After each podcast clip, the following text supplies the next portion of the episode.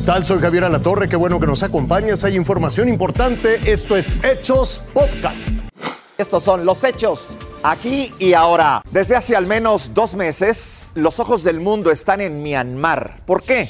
Porque entre 1962 y el 2011 fue considerado un estado paria, es decir, una región fuera de las normas internacionales de comportamiento. Y durante todos esos años vivieron bajo un régimen duro. Hoy tiene un futuro incierto. Esta es su lamentable historia.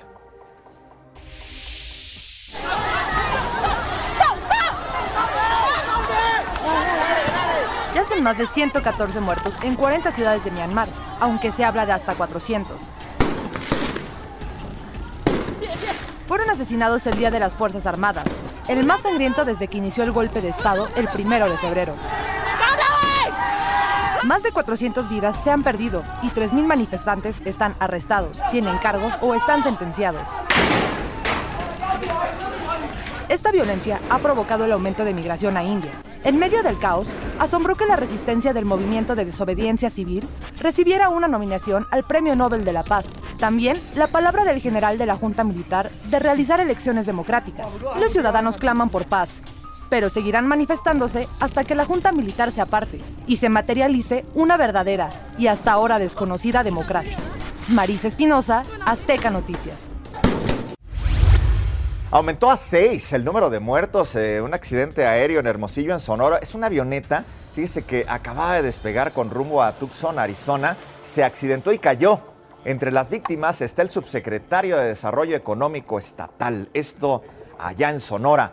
Un fuerte incendio en un depósito de vehículos en progreso de, Hidalgo, de, progreso de Obregón en Hidalgo provocó una enorme movilización. Durante más de cuatro horas los bomberos de por lo menos seis municipios trabajaron ahí para controlar las llamas. No se reportan lesionados hasta el momento. Un incendio más ocurre en una fábrica de caucho en Cuautitlán Izcalli, aquí en el Estado de México, este fin de semana. Siguen los trabajos de remoción de escombros mientras investigan las causas que originaron este incendio. No hay lesionados tampoco. Vámonos con las de pasaporte. Un enorme buque carguero cumple su sexto día encallado en el canal de Suez. Se quedó atorado. 321 embarcaciones que transportan suministros globales tienen que esperar poder navegar perdiendo millones de dólares cada minuto. Este domingo, el presidente de Egipto, Abdel Fattah al-Sisi, ordenó los preparativos para aligerar la carga. Está atorado hasta ahora las dragas que trabajan alrededor del buque han sacado ya 27 mil metros cúbicos de arena, pero no han sido suficientes. Están hablando de por lo menos semanas para poder liberar el canal. Al menos un muerto y 14 heridos es el saldo de una explosión ocurrida en una iglesia cristiana en la ciudad de Indonesia, en Makassar. De acuerdo con la policía, los hechos se investigan como un ataque terrorista, ya que el agresor hizo explotar una motocicleta en ese lugar. Además de este fallecido, hay aparte dos personas más involucradas en el ataque.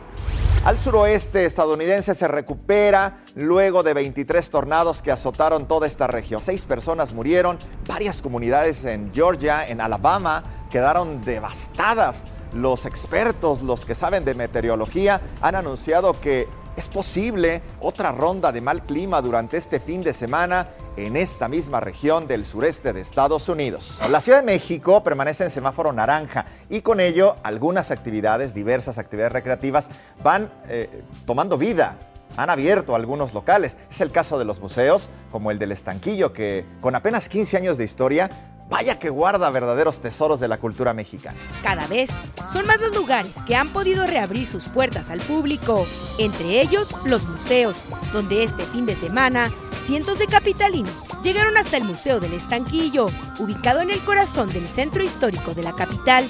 Su exposición principal es un homenaje al fotógrafo Gilberto Martínez Solares y está conformada por 700 piezas, entre fotografías, carteles, bocetos, vestuario, guiones y fragmentos de películas de la época de oro del cine mexicano. Este museo abre sus puertas de forma gratuita de miércoles a lunes de 10 de la mañana a 6 de la tarde. Lucero Rodríguez, Azteca Noticias. Te invito a que siga con nosotros mañana con detalles de más información que justo ahora está en desarrollo.